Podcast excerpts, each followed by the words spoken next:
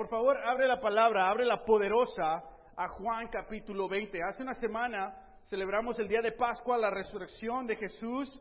Ah, celebramos ah, y hablamos de Juan capítulo 20, cuando Jesús resucitó, se fue y se le apareció a las mujeres, ¿verdad? Ah, y después fue a buscar a los hombres, porque ¿dónde estaban los hombres?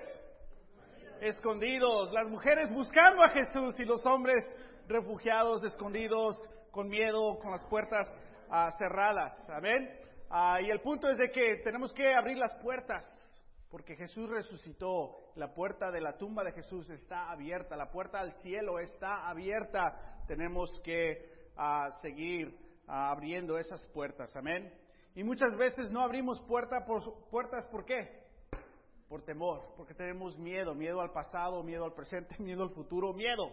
Y en veces ese temor nos deja paralizados y no abrimos puertas. Ah, entonces cerramos puertas por temor, pero Dios quiere abrir puertas por amor. Ah, en veces tenemos que un extra fe para dejar que Dios abra esa puerta. Hoy vamos a hablar de esta palabra, de este tema presente. ¿Recuerdas utilizar esa palabra? ¿Cuándo utilizabas esa palabra? En la escuela. Si creciste en México, Centroamérica, usaba esta palabra, se decía tu nombre, ¿no? Jesús Mares. Presente. ¡Wow! Marco Chacón. Siempre ahí el vago, ¿verdad? Ah, ah, cuando yo fui a la universidad, uh, fui a parar mi, mi, licenciatura en, en español, literatura en español. Y teníamos un maestro ahí de, de España. Y muchos de los estudiantes, cuando le estaba diciendo si estabas ahí o no, te decía tu nombre y los mexicanos así, presente, y se sentía uno incómodo, ¿qué digo? ¿Presente? ¿O here? ¿O aquí estoy? O, como que no sabíamos qué decir. Si estuvieras en México, sí, presente, pero estamos en los Estados Unidos y el profesor es español. ¿Qué se dice? Ah, y uno sí había que, uno que siempre decía, presente, presente, y todos los demás levantamos la mano porque no sabemos qué hacer, y este presente. Y un día finalmente le dijo a este muchacho, le dijo, tú dime que estás aquí, no digas eso. Aparentemente en España no se dice presente. No sé. Y le decía profesor, maestro, dime Benito. Eh, totalmente diferente, ¿no? Pero usualmente usamos esta palabra después de nuestro nombre. Se dice nuestro nombre y decimos presente. ¿Qué tan presente estás tú hoy? Aquí. Sé que estás aquí porque te veo, pero ¿estás presente? Porque muchas veces estamos ahí, pero no estamos presentes. Muchas veces llegamos a la iglesia, estamos ahí, pero tal vez no estamos presentes. Muchas veces queremos abrir la palabra de Dios y estamos leyendo, pero no necesariamente estamos presentes. Muchas veces puedo, yo estoy orando y después de mi oración empiezo hablando conmigo mismo, porque estoy pensando en otras cosas. En veces no estoy presente. Llegas a tu casa después de un largo día de trabajo y estás ahí y hay necesidades en tu hogar, desde tareas del hogar hasta personas de tu hogar que quieren más de ti y de tu atención. Y muchas veces estamos ahí, pero muchas veces no estamos presentes. Vamos a hablar hoy de este y la importancia de estar presente. Amén. Juan, capítulo 20, versículo 19. Hace una semana Oh, perdón, leímos versículo 19 ah, al 22. Hoy vamos a leer versículo 24. hace una semana hablamos cómo esos hombres estaban ahí encerrados. Jesús se les apareció. Uh, Jesús les dio direcciones, les, dio dirección. Jesús les dio la paz. Jesús les, les respiró el Espíritu Santo a ellos, les dio cierta autoridad. Estaban cuántos ahí? Diez. Eran doce sus discípulos. Judas ya lo ha traicionado, Judas cometió suicidio. Quedaron once, pero en este evento hace una semana que celebramos solo había diez. ¿Por qué? Porque había uno que no llegó, uno que no estuvo presente y ese se llama Tomás. Versículo 24 dice, Tomás, al que le apodaban el gemelo. Esto me encanta a mí. Me encanta que Jesús le daba apodos a sus a sus seguidores. Amén. Que a los Jesús le decía mares, o sea que, que ahí tenía apodos para diferentes personas. Chuy. Tomás, al que podaban gemelo, y que era uno de los doce. No estaba con los discípulos cuando llegó Jesús. ¿Por qué crees que es tan importante para el Espíritu Santo poner esto en escritura? Que por el resto de la eternidad vas a ser conocido como el que no estuvo ahí cuando Jesús resucitó.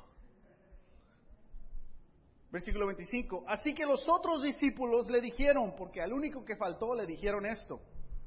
Hemos visto al Señor. Y fíjate lo que contesta Tomás. Mientras no vea yo la marca de los clavos en sus manos y meta mi dedo en las, en, las marcas y mi mano en su costado, no lo creeré, repuso Tomás. Nos dice mucho de Tomás. Tomás tiene la reputación de ser el incrédulo, ¿no? Pero tal vez Tomás no le creía a la gente, le creía solamente a Dios. Tal vez crítico, no sé. Tal vez en verdad él quería saber por sí mismo. No sé. Nos podemos ir negativo o positivo. No sé, la verdad está ahí por ahí en medio. El punto es de que expresó lo que Tomás necesitaba para creer. Fíjate lo que dice el versículo 26. Una semana más tarde, y ahorita regresamos a este punto de una semana más tarde. Una semana más tarde estaban los discípulos de nuevo en la casa y Tomás estaba con ellos. Ahora sí, ¿verdad? Aunque las puertas estaban cerradas, todavía tenían miedo y cerraban las puertas. Jesús entró, amén. Y poniéndose en medio de ellos, los saludó. La paz sea con ustedes. Luego le dijo a Tomás, pon tu dedo aquí y mira mis manos, acerca tu mano y métela en mi costado, y no seas incrédulo, sino que hombre de fe. Señor mío y Dios mío, exclamó Tomás, porque me has visto, has creído, le dijo Jesús. Dichosos los que no han visto y sin, em, no me han visto y sin embargo creen. Versículo 30. Jesús hizo muchas otras señales milagrosas en presencia de sus discípulos, las cuales están registradas en este libro perdón, las cuales no están registradas en este libro, pero estas cosas se escribieron para que ustedes crean en Jesús, que es el Cristo, el Hijo de Dios, y para que al creer en su nombre tengan vida. Que nosotros tal vez tenemos el mismo reto de Tomás, ¿no? Ciertas cosas que queremos ver, que no hemos visto, pero ahí nos dice la respuesta. Jesús hizo muchas más cosas, pero lo que, que no se escribieron si no hubiera muchos, muchos más libros. Pero lo que se escribió aquí, se escribió para qué? Para que podamos creer en Jesús. Y vemos aquí esta idea de presente. Que Tomás no, no, estuvo ahí la primera semana, pero regresó la segunda semana y dijo, yo, yo no voy a creer hasta que yo vea a Jesús. ¿Sabes? Jesús sabe esto de Tomás. Y se le aparece ahí Jesús. ¿Cuánto espera Jesús? Toda una semana. ¿Qué tal si la tercera semana Tomás no llega? Jesús esperó en una semana regreso. Si estás ahí, amén. Si no, amén. Pero Tomás hizo su parte de estar ahí, de, de estar presente la tercera semana. Y Jesús se le aparece. Y Jesús es un hombre que siempre está presente. ¿Qué es lo primero que hizo Jesús cuando entró la tercera semana y la segunda semana y la, primera semana? ¿Qué es lo primero que hizo? Saludó. Jesús no es un no es pasivo, ausente, distraído, enfocado en otras cosas. En cuanto entra a este cuarto, Jesús está presente. Saluda. ¿A poco no le queremos enseñar esto a nuestros hijos? Saluda. ¿A poco eso nos, nos enseñó eso a nosotros? Saluda. Es un reto de toda una vida en veces. Pero ¿qué les estamos enseñando a nuestros hijos? Lo que se enseñó a nosotros, que estemos qué? Presentes. Si alguien entra a nuestra casa, párate y saluda. Ya se van, párate y saluda. Y mis hijos no, no tienen una convicción sobre esto. Porque lo que están haciendo es más importante que cualquier otra persona que llegue ahí. A menos de que llegue con galletas ah, y en veces también con eso. En veces tenemos ah, tiempos de familia donde lo que, lo, que, lo que hacemos en tiempos de familia es leemos una escritura rápido, oramos y jugamos un juego de cómo saludar.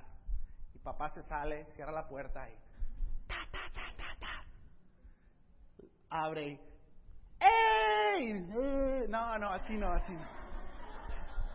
Ta, ta, ta, ta.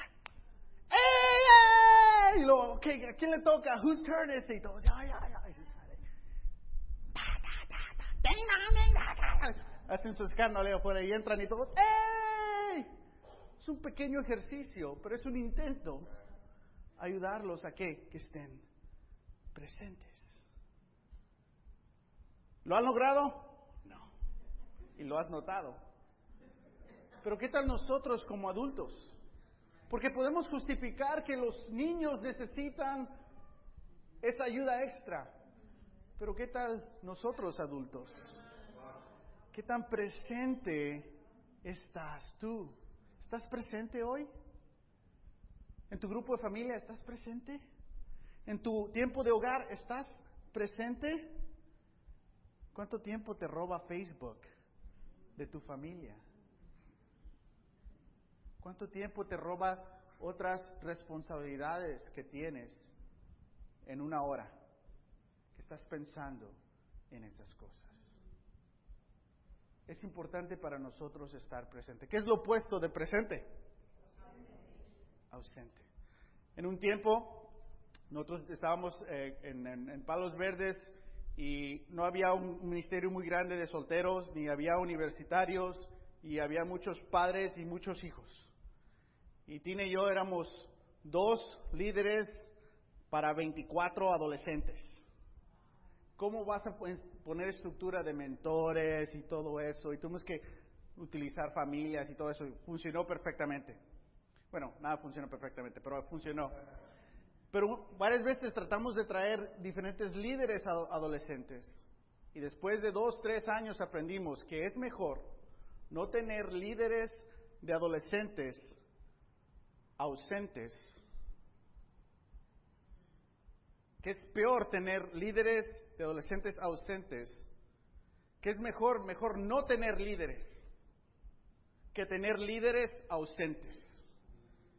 La peor forma de liderazgo es un líder ausente, que tienes una responsabilidad, esposo, padre, hermano, hijo, como tienes una responsabilidad y no estás presente, no haces tu trabajo, no cumples tus responsabilidades, causas más daño a simplemente que no exista alguien, que no esté alguien.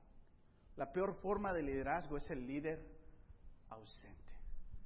Es decir, todos tenemos que luchar, especialmente los hombres, tenemos que luchar a ser hombres presentes. Y nuestro ejemplo es Jesús, que no, que él entra, saluda y sabe exactamente qué necesita Tomás. ¿Con quién habla primero? Con Tomás. Habla con el más necesitado, Tomás. Y le da y le ofrece y le responde exactamente lo que qué, lo que Tomás necesita y después lo reta. No seas incrédulo. Ya que lo sirve, después lo reta.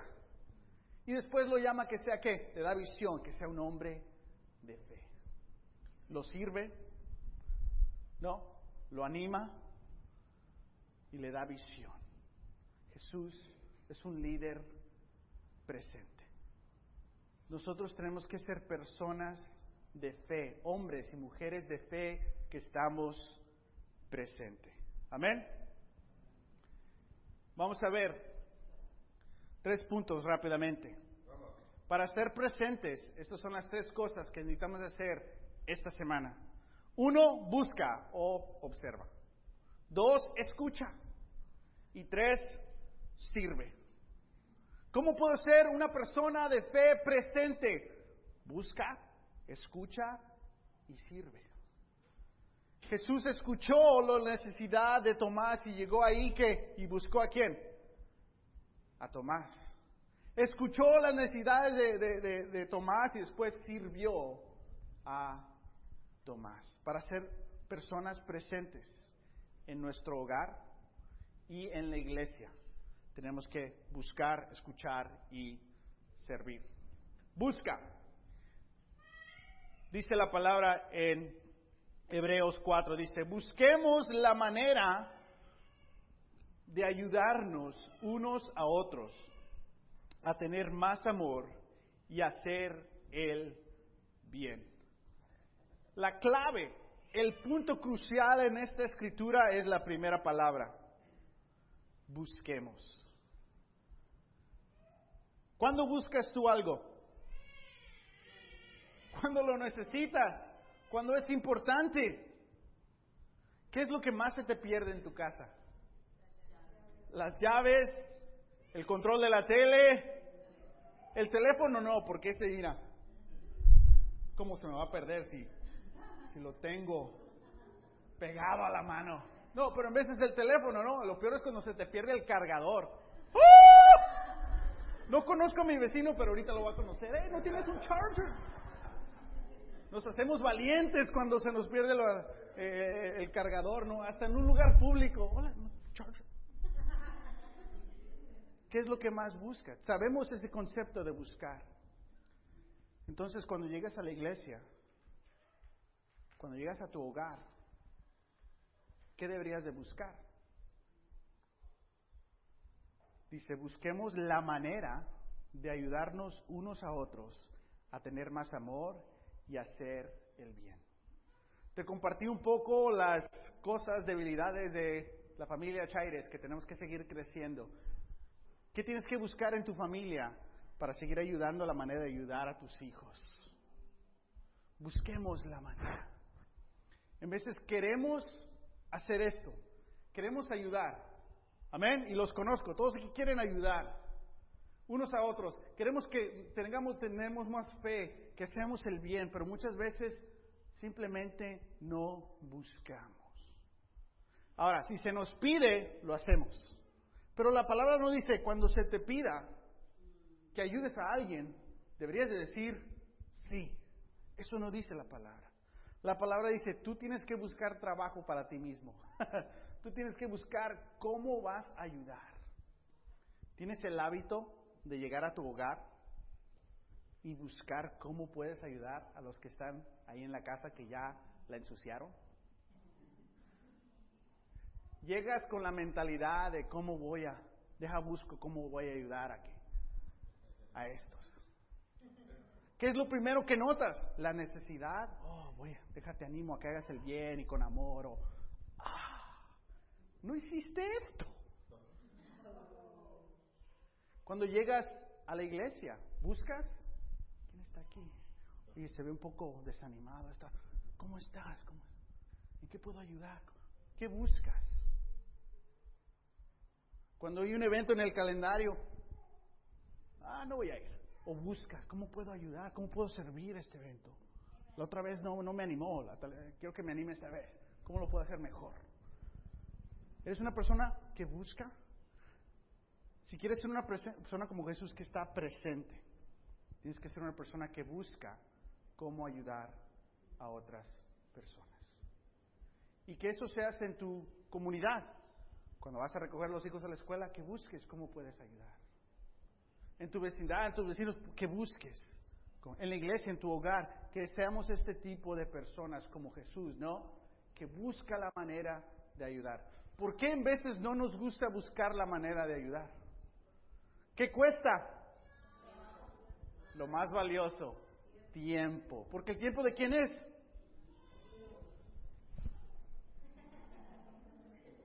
mío.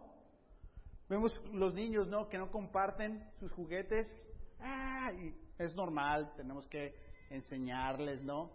Compartan, tomen su turno. Pero en veces como adultos seguimos con ese egoísmo. Es mi tiempo. No me lo quites, este para allá. No, no le voy a contestar ahorita.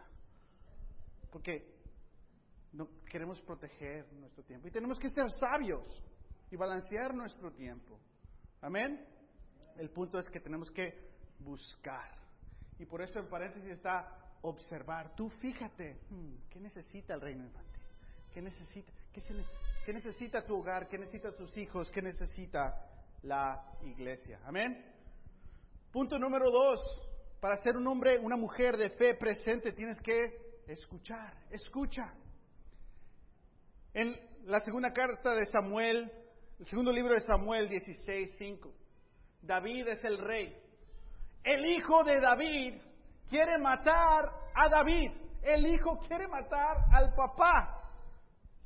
Y David está súper desanimado en la fuga de nuevo y ahora de su hijo.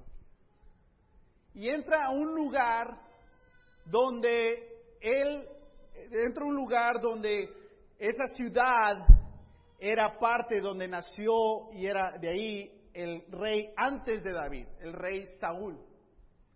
Y David no era muy popular en esa área. Y hay un hombre que en cuanto ve a David, empieza a agarrar piedras, empieza a aventar a David. Y David va con su ejército, o sea, no sé qué está pensando este hombre. Y lo sigue maldiciendo. ¡Eh, ¡Asesino! Dios te está castigando, tu hijo te está haciendo eso porque le hiciste esto a nuestro rey. ¡Ah! Los hombres alrededor de David dicen, le voy a cortar la cabeza a este. ¿Sabes lo que hace David? Pero el rey respondió, esto no es asunto mío ni de ustedes, hijos de Sarbia. Dice, a lo mejor el Señor le ordenó que me maldiga. Y si es así, ¿quién se lo puede reclamar?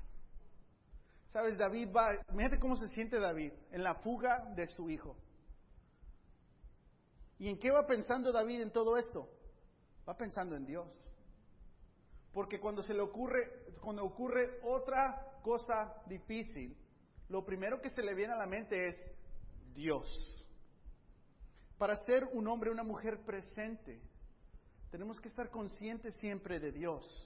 Y cuando escuchemos algo negativo sobre nosotros, si somos hombres presentes con Dios, mujeres presentes con Dios, lo filtramos a través de nuestra conexión con Dios. Y muchas veces no somos personas presentes porque alguien más nos ha lastimado. No somos personas presentes porque pensamos que alguien nos va a retar. Y si alguien te quiere decir algo, te lo tiene que decir perfecta, exactamente. Porque si no, lo puedes tomar mal. Sería una situación extrema, ¿no? David, sin embargo, dice, a lo mejor, a lo mejor Dios me está diciendo algo a través de esto. ¿Y sabes lo que hizo esa persona? Todo el camino. ¡ah! Me imagino que los que iban alrededor de David like, ¿qué está haciendo el rey? O sea, lo respeto, pero como que ya, ya me, ya me, ya me sacó la sangre, ya me enfadó y siguiendo echando polvo, le dice la escritura, maldiciendo y aventeando pedradas. ¿Quién te avienta pedradas a ti? ¿Quién te maldice? ¿Quién te enfada entre la semana? ¿Quién te, qué te reta? Pero ¿cómo lo escuchas? ¿Es Dios mandando a esa persona que te enfade para que se salga tu orgullo? ¿O es enfado? Y para que veas, wow, ¿por qué estoy tan enfadado? ¿Por qué estoy tan orgulloso? Esto no está bien ante Dios. ¿Sí me explico? Tengo que ir a escuchar a Dios. Y me encanta esta perspectiva de David, me reta muchísimo, porque si yo soy David, ¡uh! o sea, ahí está la orden, ¿no? ¿Y quién sigue? Pero sin embargo David está consciente de Dios y dice, a lo mejor el Señor mandó a esta persona. ¿Quién en tu vida te reta? ¿Quién en tu vida te incomoda? Ah, tal vez, a lo mejor, a lo mejor, Dios puso esa persona o esas personas en tu vida. Y tú quieres remover a esas personas, pero Dios te las sigue mandando. Y tú dices, no, no, no. Y otra. no, no, no, no estés en, espero no estés en una batalla con Dios. Espero y escuches lo que Dios quiere que tú escuches a través de esa persona. Y si no eres un hombre o una mujer presente, no puedes captar estos mensajes que en veces nos manda, nos manda Dios. Amén. Por último, regresamos a esta escritura. Sirve. Busquemos la manera de ayudarnos unos a otros a tener más amor y hacer el bien. Si queremos ser hombres y mujeres presentes, tenemos que servir. Sirve. Busca la manera de qué? Dar consejo. Busca la manera de dar tu opinión. Busca la manera de, no, de ayudarnos.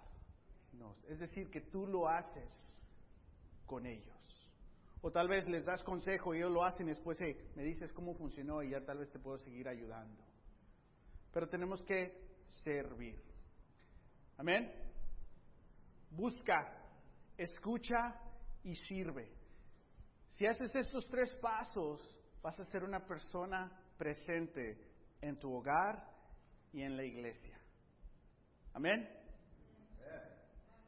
Algo práctico cuando llegues a tu hogar. Los primeros 30 minutos son cruciales. Cuando llegues a tu casa después del trabajo, después de la escuela, esos primeros 30 minutos, pásatelos qué? Buscando, escuchando, sirviendo. Pero muchas veces llegamos qué? Cansados. Sí, tal vez un día difícil. Con hambre. O ya molestos con otra cosa en nuestra mente. Porque nos echaron pedradas y polvo todo el día. Y llegas y nadie te da una bienvenida. Hola, gracias. Hola. Pásale, señor. Pásale, señora. Aquí está el control de la tele. NBA Playoffs. Pero ¿qué tal si buscamos la manera de ayudarnos? Y los primeros 30 minutos en el hogar estamos buscando cómo ayudar. Te ayudo en la cocina, saco la basura, la tarea, los niños. ¿Sabes qué ha motivado esta? Now that I hear my wife. ¿Sabes qué ha motivado esta? Esta clase.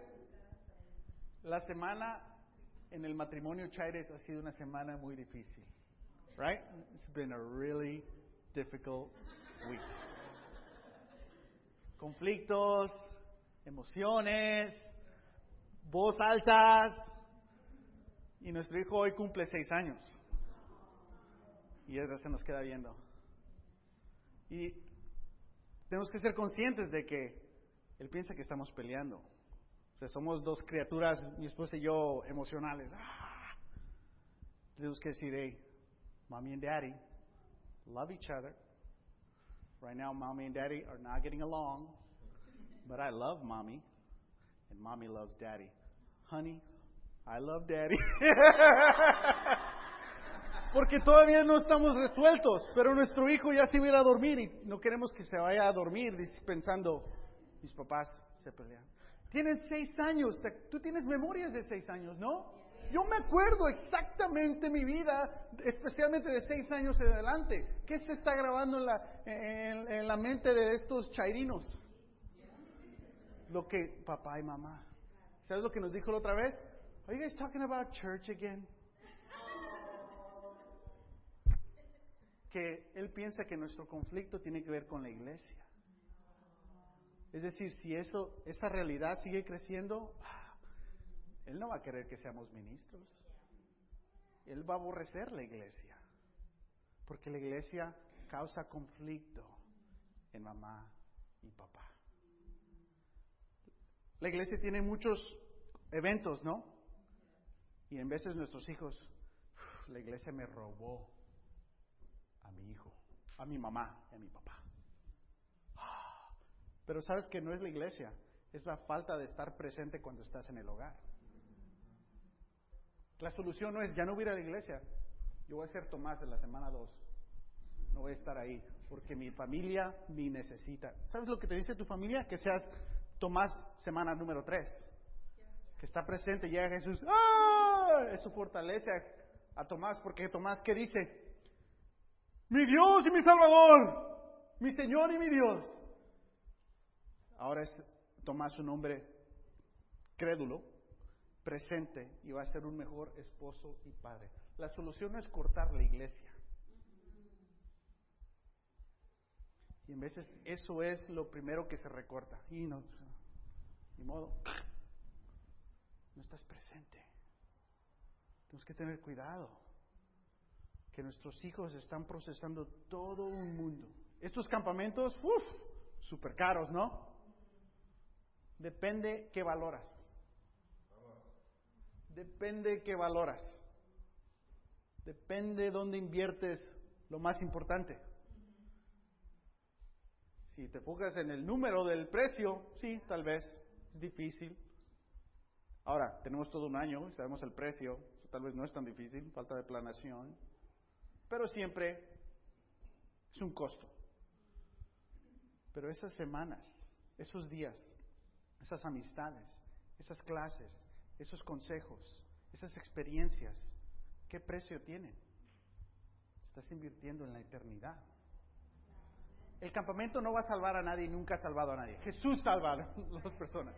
Pero son esas experiencias de que la iglesia. Porque la iglesia para nosotros no es la misma iglesia para nuestros hijos. Y es por eso que queremos que nuestros hijos vean estas diferentes perspectivas de la iglesia, como ese evento anoche. ¡Wow! Tenemos que buscar la manera de ayudar a nuestros hijos. Tenemos que escuchar qué están procesando nuestros hijos. Y tenemos que servir y cambiar para que nuestros hijos tengan estas experiencias en nuestro hogar. Amén. Tenemos que buscar y observar cuáles son las necesidades, cómo nos podemos ayudar los unos a los otros en nuestro hogar, en, la iglesia. Tenemos que escuchar. Muchas veces se nos dice algo y tú escuchas lo que se te dijo, pero no escuchas el corazón que está pidiendo aprobación o ayuda o está desilusionado por algo. Y se disipula lo que se dice o te, te molesta lo que se dice en lugar del corazón de esta persona. A lo mejor, como dice David, Dios está hablando a través de esta persona. A lo mejor soy yo. Wow. A lo mejor eres tú. a lo mejor no es esa persona. A lo mejor eres tú. Y tenemos que servir, poner en acción esto. Para ser personas presentes tenemos que buscar, ah, tenemos que escuchar, servir en el hogar y en la iglesia. Amén. Vamos a tomar comunión ahorita, recordando esta escritura de Hebreos capítulo 4, versículo 14. Nosotros podemos ser personas de fe que están presentes, no ausentes. ¿Por qué? Porque tenemos un Dios que es presente. Dice Jesús, el Hijo de Dios, es nuestro gran sumo sacerdote que ha entrado en el cielo, la puerta abierta. Por eso debemos seguir firmes en la fe que profesamos. Pues nuestro sumo sacerdote, fíjate lo que dice, puede compadecerse de nuestra debilidad. Amén. Porque Él también estuvo sometido a las mismas pruebas que nosotros. Solo que Él jamás que pecó. Que Él tiene las mismas tentaciones que tú tienes. Esos pensamientos oscuros y diabólicos que en veces nos entran. Estas, estas tentaciones en nuestro día, que Él tuvo esas mismas tentaciones pero Él no pecó y es por eso que Él está presente ante nosotros y Él se puede compadecer de nosotros. Y después dice, acerquémonos. Pues, ¿con qué? Con confianza. Nuestro Dios es un Dios que está presente. Y es por eso que nosotros podemos tener confianza ante Dios a pesar de nuestras debilidades. ¿Cómo David pudo tener confianza y no liquidar a este hombre? Porque su confianza estaba en Dios. Dios está en control. A lo mejor Dios quiere que diga esto, lo voy a escuchar. Pues con confianza podemos entrar al trono de nuestro Dios amoroso, para que Él tenga misericordia con nosotros. No una persona, pero para que Él tenga misericordia con nosotros. Y su bondad nos ayude en la hora de qué? Necesidad. Y esa palabra necesidad tiene diferentes elementos, diferentes niveles. Pero Dios es un Dios presente que siempre nos puede ayudar, que siempre nos quiere ayudar. Lo que necesitamos ser nosotros es que estar presentes también. Acerquémonos pues con confianza al trono. Tomás no llegó la primera semana, llegó la segunda semana y gracias a Dios llegó ahí la tercera semana. Acerquémonos a Dios, estemos presentes con Dios, busquemos, escuchemos y vamos a servirnos los unos a los otros, así como Él nos sirve a nosotros. Amén. Vamos a orar. Oremos. Señor, te damos gracias, Padre. Te damos gracias, Señor, que tú eres un Dios presente. Gracias que a través del sacrificio de Jesús que en este momento celebramos, el tomando el pan y el jugo, Padre, que representa tu cuerpo y tu sangre, Padre, que fue derramada por nosotros, que Padre tú lo hiciste para que se abra la puerta de la salvación. Padre, que el sufrimiento de la cruz no fue la primera tentación o el primer sufrimiento, pero que tú fuiste tentado sobre todas las cosas, fuiste perfecto, no pecaste, y sin embargo sufriste Padre, el precio del pecado por nosotros. Ayúdanos a tener confianza a pesar de nuestras debilidades y acercarnos a ti continuamente para recibir tu misericordia, para recibir tu amor y tu bondad en nuestro tiempo de necesidad. Te necesitamos a ti, Padre, para nosotros mismos ser hombres y mujeres que estamos presentes en nuestro hogar, presentes en la iglesia y presentes ante ti. Te queremos imitar y ser como tú. Te pedimos todo esto en Jesús. Amén.